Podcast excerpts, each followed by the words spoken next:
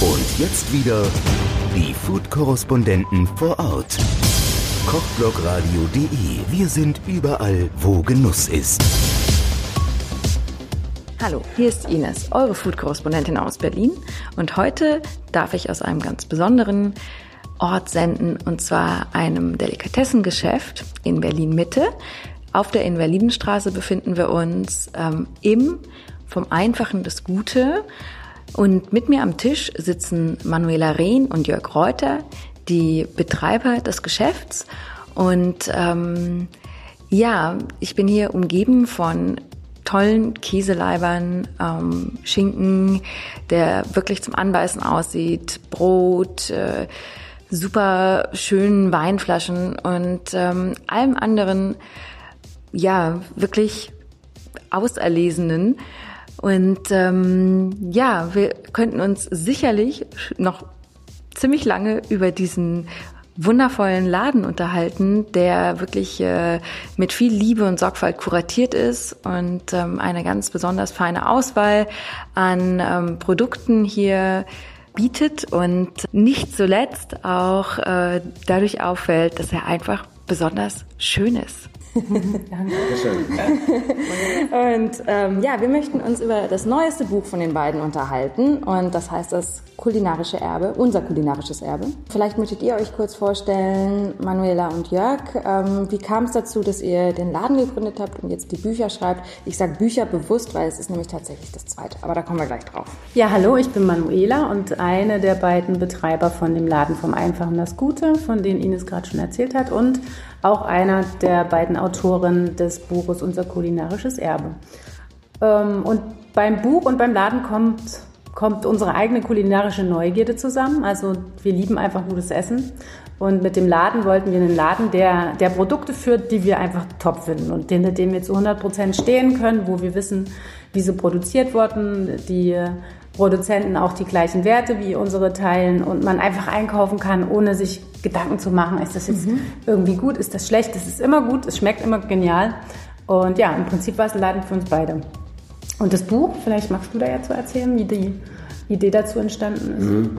Genau, das ähm, Buch ist, äh, kommt noch unsere dritte ähm, Passion äh, dazu, dass wir nämlich äh, neben dem Laden und neben dem wir ab und zu Bücher schreiben, äh, Strategieberater sind und Unternehmen dabei beraten, Gutes zu tun und gerade deswegen erfolgreich zu sein. Und äh, bei einem unserer Beratungskunden Transcomer, die im Außerhausmarkt tätig sind, ähm, kam irgendwann die Frage auf, sie wollten sich gesellschaftlich engagieren und dann haben wir gemeinsam überlegt, äh, wie das äh, funktionieren kann. Und man ist sehr schnell bei, äh, wenn man im Außerhausmarkt ist, bei gesunder Ernährung für Kinder, mhm. kann man immer was machen. Super dankbares Projekt, mhm. immer dankbare Projekte. Und dann fiel uns aber auf, dass am anderen Ende des Lebenszykluses, nämlich bei alten Menschen, dass da noch nie jemand so ein nationales Projekt gemacht hat. Und das fanden wir natürlich total spannend, das zu sehen. Und äh, dann muss man kein Experte sein, um äh, dann auch zu sehen, dass Essen äh, bei alten Menschen äh, heute, wenn man dann auf die Seniorenheime nämlich geht, eigentlich nur als Kostenfaktor betrachtet wird, also mhm. gar nichts mit Kulinarik zu tun hat. Und das fanden wir sehr strange, weil äh, wir uns ganz viel mit guten Lebensmitteln beschäftigen und alle reden von Regionalküche und von Heimat. Und da sitzen eigentlich die, die es erfunden haben, mhm. und werden nicht immer so richtig gefragt. Und da dachten wir, das wäre doch eigentlich spannend, da das aufzuhängen und äh, verschiedene Missionen zusammenzubringen, zu sagen, zum einen ist es doch wahnsinnig spannend, was die an Rezeptefundus äh, noch zu erzählen haben, mhm. ähm, zum zweiten aber auch äh, dahin zu schauen, wie soll eigentlich künftig mal ähm, Essen in Seniorenheimen stattfinden, also wie mhm. kann man das eigentlich dort verbessern und das ist da in dem Buch oder in den beiden Büchern eigentlich ganz gut zusammengekommen. Mhm, mh. Ja, total spannend. Ähm, ist denn auch der Fall eingetreten, dass, äh, also ihr habt jetzt diese ja, Reise gemacht durch ähm, ganz Deutschland. Ähm, das Buch ist ja so aufgebaut, dass ihr in jedem Bundesland macht ihr Stopp oder in nicht vielen? ganz, aber in, wir haben versucht, so viel wie möglich von Deutschland abzudecken, mhm. was einfach äh, in einem Buch gar nicht möglich ist. Also da müsste man fünf Bücher machen, wenn man mhm. alle Regionen abdecken will.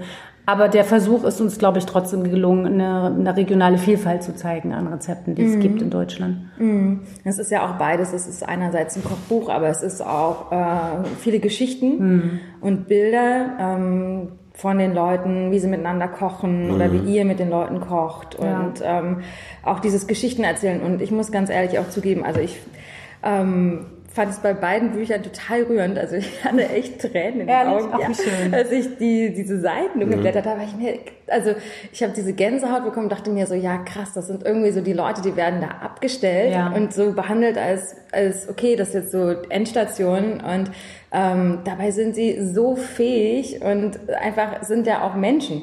Ähm, und Mit ich habe ganz das viel Gefühl, Erfahrung auch, richtig, ja. und so werden die gar nicht behandelt und wahrgenommen. Und dadurch, dass sie wieder kochen konnten, hatte ich so das Gefühl, sind sie wieder dazu geworden. Das fand ich wahnsinnig schön. So. Ja. Genau, und so, so war das, genau so war das auch. Also wir waren ja mal zwei Tage vor Ort, also wir sind einmal quer durch Deutschland, elf Stationen hatten wir und waren, am ersten Tag sind wir immer zum Nachmittag zur Kaffeezeit gekommen und haben uns dann mit einer Gruppe so von sechs bis zwölf Seniorinnen und Senioren getroffen und äh, einfach erzählt über Rezepte von früher. Also immer die Frage, was waren die Lieblingsrezepte aus ihrer Kindheit, um wirklich weit zurückzugehen.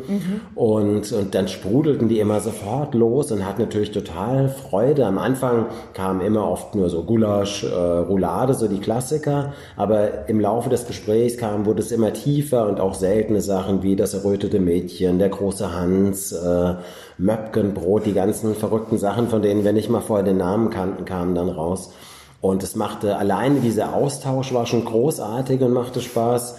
Und am nächsten Tag haben wir dann immer, also wir haben uns dann am Nachmittag noch geeinigt auf eine kleine Menüfolge, also Vorspeise, Hauptspeise, Nachspeise. Und dann haben wir uns morgens um neun wieder getroffen, haben zusammen gekocht Toll. Und dann zusammen gegessen. und dann zusammen gegessen. Ja. Und, Und, ja. Ähm, nee, und beim, beim Kochen dann, das ist, glaube ich, das, was du auch in den Bildern gesehen hast, ähm, tatsächlich brechen die nochmal so vollkommen aus ihrem, ich bin jetzt alt, ich kann mich eigentlich nicht mehr bewegen, eine Kartoffel schälen, nee, das mache ich nicht. Das ging dann einfach wie von alleine. Ne? Da geht's dann gar nicht ums Gebrechen, sondern dann geht's um die Fähigkeit auf einmal, ähm, auch uns noch was beizubringen. Und das, das ist total schön, weil alle waren glücklich und konnten eben nochmal aufblühen und, und das Wissen wurde wertgeschätzt, ähm, zum einen. Und eben, die haben sich dann an den Tischen auch mal unterhalten zusammen, was sonst, glaube ich, gar nicht so oft stattfindet, weil die, äh, da ist immer noch das Sie natürlich in der Ansprache vorrangig und man sagt jetzt nicht zum Tischnachbarn einfach, hallo Erna, na, wie geht's dir heute, wollen wir mal zusammen kochen, sondern da sitzt man halt und isst und redet nicht. Und durch dieses gemeinsame Schnippeln ähm, und eben auch durch uns, die das moderiert haben und dann über die, die Sachen von früher nachgefragt haben, dann kamen die auch untereinander ins Gespräch. Und das Toll. war, das war total schön zu sehen, weil eigentlich ließe sich das ja auch so instrumentalisieren. Also man könnte das jeden Tag machen, nicht nur, wenn da so zwei verrückte Berliner kommen und die alten Menschen fragen. Ja, und das war wirklich als, als Feedback an ganz vielen Stationen ähm, war es so, dass die, die alten Damen nachher gesagt haben, auch zu sich selbst untereinander, gar nicht zu uns, so, Mensch, das könnten wir doch eigentlich jeden Tag machen. Zusammen kochen und dann zusammen essen. Also wirklich dieses, dieses Schöne. Und äh, ja, das ist schon, schon toll zu sehen, auch die glücklichen Gesichter dann. Ja, es ist die Kraft des Essens, also die ja eigentlich, äh, von der jeder auch weiß, auch diese Magie, ne, Leute zusammenzubringen. Und ich fand das auch toll zu sehen, dieses generationenübergreifende, ne, wie das so, über das Essen kann jeder miteinander sprechen. Das ist so, wir essen alle und das ist eben dann auch schön. Und die älteren Menschen auch dieses Gefühl von gebraucht werden. Ne? Also die Leute im Altersheim ist ja ihr schlimmstes Ding, so nicht mehr gebraucht zu werden. Und kann man denn von diesem, von dieser Veranstaltung, wenn die Leute es jetzt selber schon gesagt haben, ja, wir, wir können wir doch öfter machen, geht das denn? Ist das realistisch? Haben die eine Küche? Haben die die Sachen?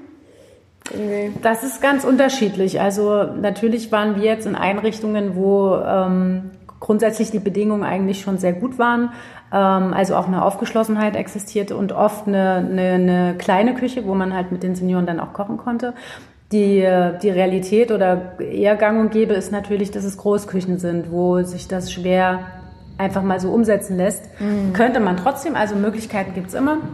Ähm, und das war ja auch die Idee mit dem Projekt, dass wir, dass wir versuchen, sowas anzustoßen. Und auch bei den Menschen in den Küchen, die vielleicht jetzt noch gar nicht so eine Events haben, so einen Aha-Effekt zu haben und sich dann auch untereinander auszutauschen und voneinander zu lernen. Also wir glauben fest daran, dass das ähm, umsetzbar ist und dass es auch umsetzbar sein sollte, weil die Küchen auch ein Imageträger sein können im in der Senioreneinrichtung. Mhm. Also, ne, wenn wir mal später alt werden, ich möchte auf jeden Fall in einer Einrichtung sein, wo gutes Essen ist und wo ich vielleicht auch selbst noch kochen kann. Mhm. Ja, total. Und wir haben äh, ja nicht nur das Buch äh, erstellt, sondern parallel zu dem schönen äh, Kochen-Reisebuch ist auch ein Handbuch entstanden. Und äh, das heißt eine Prise Glück und richtet sich gezielt an Seniorenheime mhm. äh, mit äh, lauter Best-Practice-Beispielen, wie man vor Ort diese Dinge relativ einfach umsetzen kann.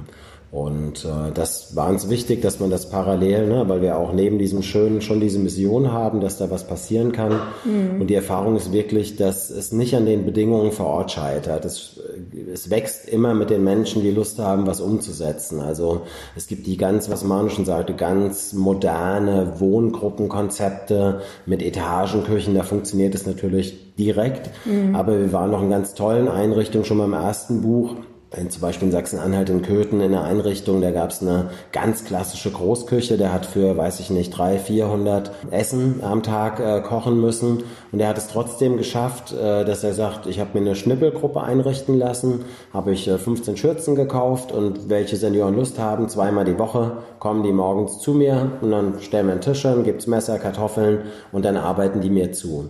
Und er sagte, natürlich wäre es viel einfacher vielleicht für mich, wenn ich äh, schon fertig geschälte Kartoffeln kaufen würde, mhm. aber erstens schmeckt es viel besser, mhm. wenn sie frisch geschält sind und mhm. die alten Menschen haben eben noch Spaß, dass sie dabei sein können. Mhm. Und das ist so ein Learning, das ist, glaube ich, wirklich, es ist kein großer Invest, ne? 15 Schürzen, 15 Messer und äh, damit ist die Sache eigentlich erledigt. Super. Und ähm, genau, ich komme jetzt nochmal aufs erste Buch zu sprechen. Das heißt ja, wir haben einfach gekocht. Mhm. Ähm, seit wann gibt es das nochmal? Helft mir mal. Vier Jahre. Ja, 2015 haben wir die erste Reise gemacht ja. für Wir haben einfach gekocht und jetzt vier Jahre später die zweite, unser kulinarisches Jahr. Und das war immer auch mit dem Partner Transgourmet an der Seite. Ja. Genau, weil man, das muss man tatsächlich sagen, das, das Buchprojekt ist äh, wahnsinnig aufwendig, weil wir immer mit zwei Autoren plus mhm. Porträtfotografin, mhm. Äh, jetzt sogar auf der neuen Reise immer noch mit Köchen äh, unterwegs waren und alle Rezepte nochmal nachgeschootet wurden. Und mhm. das heißt eigentlich doppelter Aufwand für ein Buch, mhm. weil wir wollten bewusst vor Ort nicht das, das Essensshooting auch haben, um die alten Menschen nicht zu belasten mit jetzt mal den Teller so drehen und so drehen und hier das so anrichten. Und äh, die Verlage winken eigentlich bei solchen Projekten ab und sagen, das ist unmöglich. Und mm, ähm, deswegen war das schön, ja. dass es eben hinter Transcomed diesen Koop-Fonds für Nachhaltigkeit von der Muttergesellschaft aus der Schweiz gibt, die mm. eben gute nachhaltige Projekte unterstützen. Und das war eine echt große Hilfe, dass das äh, einfach äh, da ein Budget da war. Mm, aber es ist ja auch toll, wenn die ein Interesse daran haben, irgendwie noch einen Mehrwert zu schaffen, weil, mhm. ähm, wie ihr jetzt sagt, ihr habt noch einen Leitfaden geschaffen mhm. ja. und, ähm, und es sieht schon so aus, vielleicht nicht in jeder Einrichtung, aber in manchen, dass da schon was hängen bleibt, weil das ist ja, ist ja schade, ne? man macht dieses Projekt und dann mhm. verpufft es einfach irgendwie so und dann hat man das Buch und ja. das wäre ja nee, sehr schade. Echt ein Anliegen auch und da muss man auch sagen, er ist nach dem ersten Buch schon, äh, hat angefangen, hat Seminare gemacht für mhm. Küchenleiter und die sind eigentlich immer ausgebucht also echt Super. schön zu sehen, dass es mhm. Interesse gibt. Hatten äh, mit uns gemeinsam haben wir den Wettbewerb auch konzipiert. Ähm, Impulsgeber äh, für nachhaltigen Genuss. Also um einfach zu sagen, hey da draußen, ne, wir können auf so einer Tour ja nur 10, 12 äh, Heime besuchen, aber es gibt ja bestimmt viel mehr schöne Beispiele. Meldet euch, zeigt, was ihr habt und äh, dann gibt es so ein, eine kleine Auszeichnung dafür auch. Also das läuft, das finde ich sehr schön. Und was mir noch als Unterschied auch aufgefallen ist jetzt, damals, äh, wir sind ja schon damals mit der Mission angetreten zu sagen, auch das eine ist Rezepte retten, das andere ist wirklich sozusagen, Mensch, da muss sich was ändern, Seniorenheim. Mhm. Und ganz ehrlich, in den Medien hat fast niemand über diese politische Mission berichtet. Mhm. Es war mhm. nur, ne, wir retten Omas Rezepte, das mhm. war immer so die Überschrift. Mhm. Und äh, dieses Mal ist es wirklich fast durchgängig so, dass wir in allen fast allen Medien, ähm, auch wieder vor ein paar Tagen beim MDR, mhm. kommt diese Frage noch dazu. Und die Menschen finden das gut, dass es da auch so ein Engagement gibt. Und das finde ich ganz mhm. spannend, mhm. wenn man sieht, dass sich gesamtgesellschaftlich auch was verändert hat. Also Verantwortung, Nachhaltigkeit, das ist irgendwie sexy geworden in den letzten Jahren. Mhm. Das finde ich total schön, ne? in mhm. diesem mhm. Zeitfenster so zu sehen, dass das immer mit abgefragt eigentlich wird und von Interesse ist. Aber es ist eben auch sehr komplex, das Thema Nachhaltigkeit. Und ich glaube, mit dem Buch ähm, brauchte es genau so einen emotionalen Öffner, also so einen Herzöffner, dass die Leute das Thema überhaupt erstmal für sich verstehen und annehmen, weil jeder hat eine Erinnerung an die Oma-Küche von früher.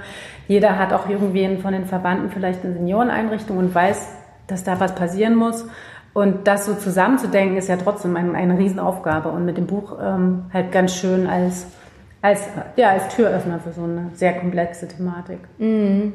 Ja, ja, ich denke, ihr wart da mit vielen Themen einfach auch zur richtigen Zeit äh, unterwegs mhm. ähm, oder seid, weil es ist ja einfach super aktuell. Mhm. Und ähm, genau, also es ist auch ein Fakt, dass äh, in Deutschland ist es so ein bisschen ein Trauerlied, was die eigene, was das eigene kulinarische Erbe tatsächlich halt angeht. Ne? Man fragt irgendjemand, der hier geboren ist und die Leute haben gar keine Ahnung. Also mhm. es ist mhm. äh, ja, also vielleicht macht man ja sogar irgendwas zu Hause, was irgendwie traditionell deutsch ist, ein Kartoffelsalat oder so. Es fällt einem aber nicht ein.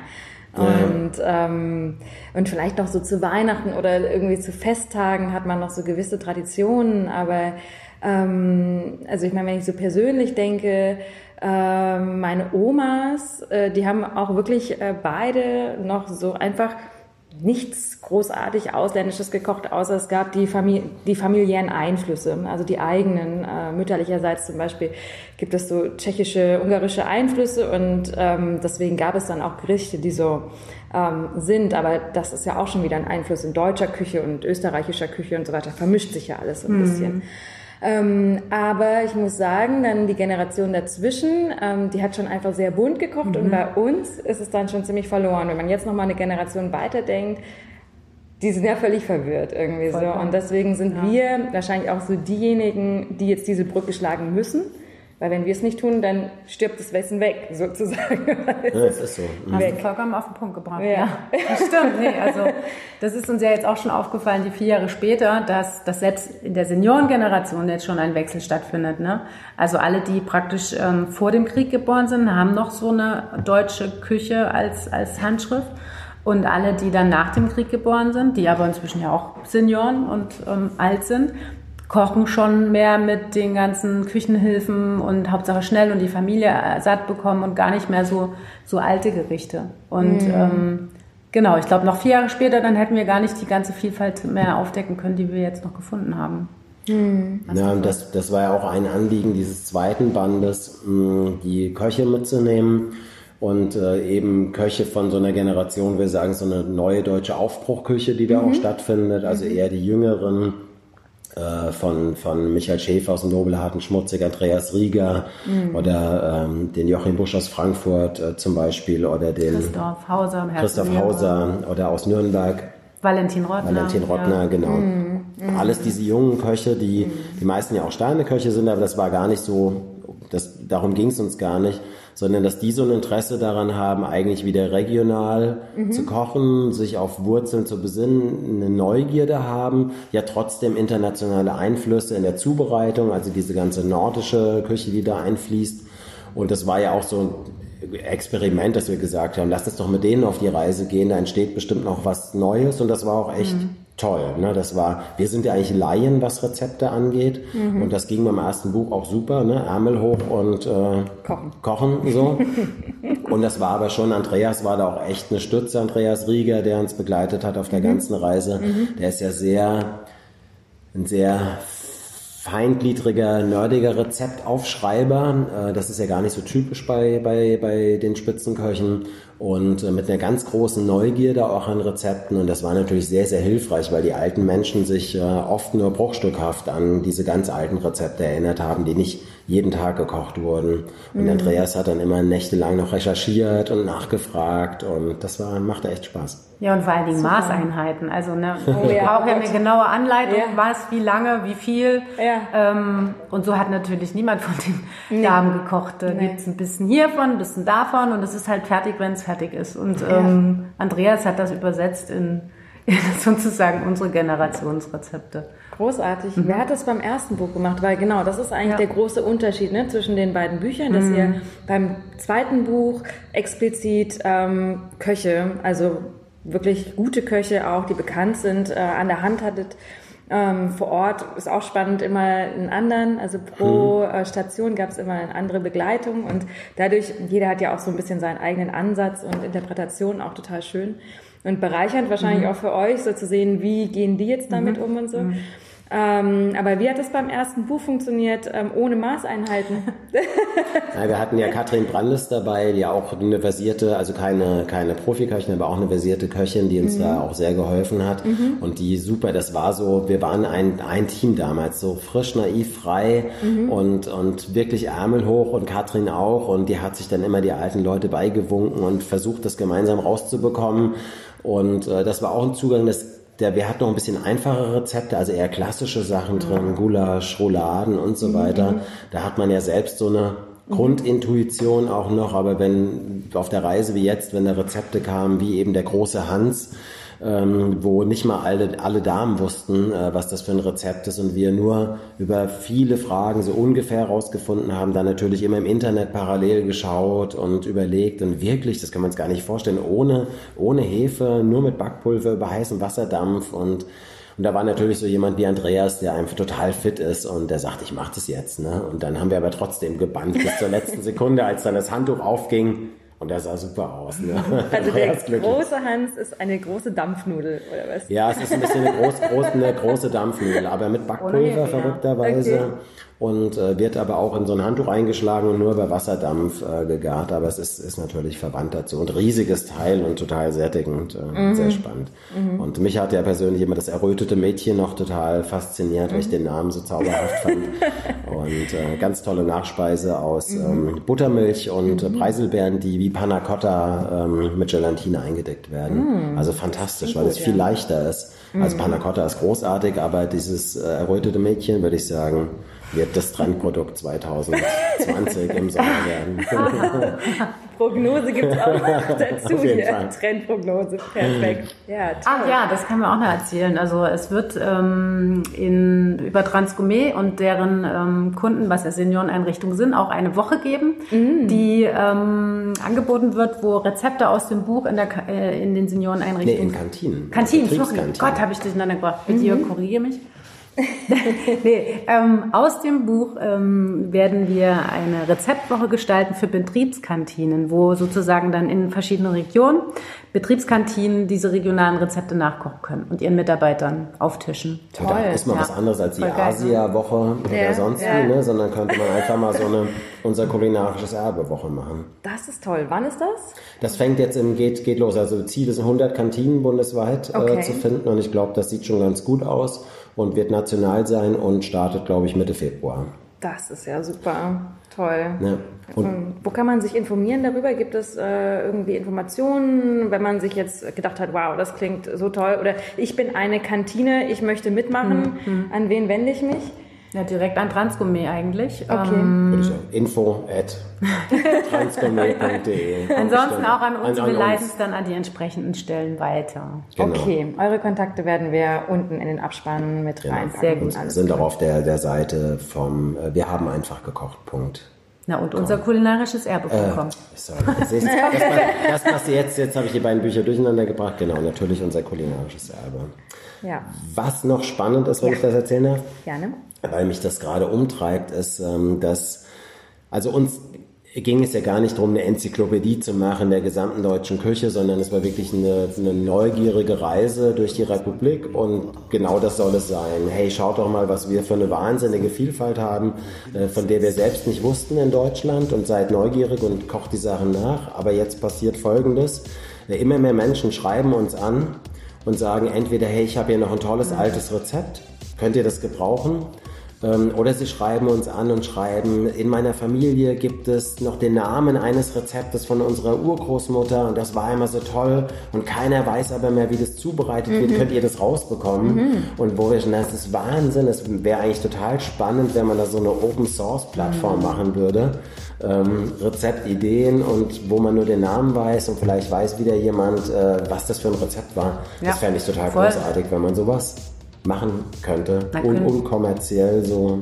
Können wir ja schon bei uns mit auf der Seite integrieren. Ja, könnten wir bei uns Und man braucht halt entsprechend dann die Verbreitung, damit mhm. es eben nicht jetzt nur dann bei den, keine Ahnung, paar hundert Seitenbesuchern bleibt, sondern eben ähm, so eine deutschlandweiten Aufruf nach diesen alten Rezepten von den Omas.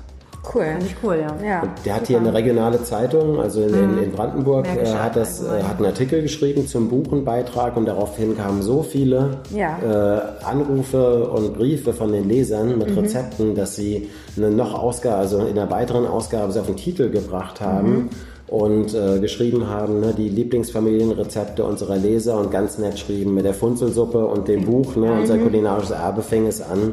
Und das fände ich eigentlich spannend, ne? bevor das alles flöten geht, diese ganzen Familienrezepte, wenn man da nochmal mehr sich austauschen, aufschreibt. Was weiß die Masse sozusagen? Ja, Ja. genau, die Macht der die- Crowd. Kulinarische Schwarmintelligenz. oder? Ja, ja. Total. Super. Das heißt, wenn die Leute Lust haben darauf, dann melden die sich erstmal bei euch. Ja, Ja, Und, ähm, genau. Und wir, wir überlegen mal, wie wir da, da noch weitermachen. Und selbst Christoph Hauser, der äh, bei einer Station auch hier vom Herz und Niere in Berlin, äh, der erzählte schon auf der Zugfahrt, dass er so ein tolles Rezept auch in der Familie hat von seiner Oma. Das waren, glaube ich, irgendwelche Aprikosenknödel. Und dann hat er in der Station, wo wir waren, ähm, hat er eine Dame getroffen aus Su- Sudetenland. Ja, Sudetenland. Su- Sudetenland. Ich kenne die Knödel auch. Und die, die kannte das Rezept und sagte, Christoph, Wahnsinn, jetzt habe ich es endlich wieder, das Rezept, ne, was Ja. meine Oma auch gemacht hat. Ja, Also ja, eigentlich ja. echt ganz, ganz schön.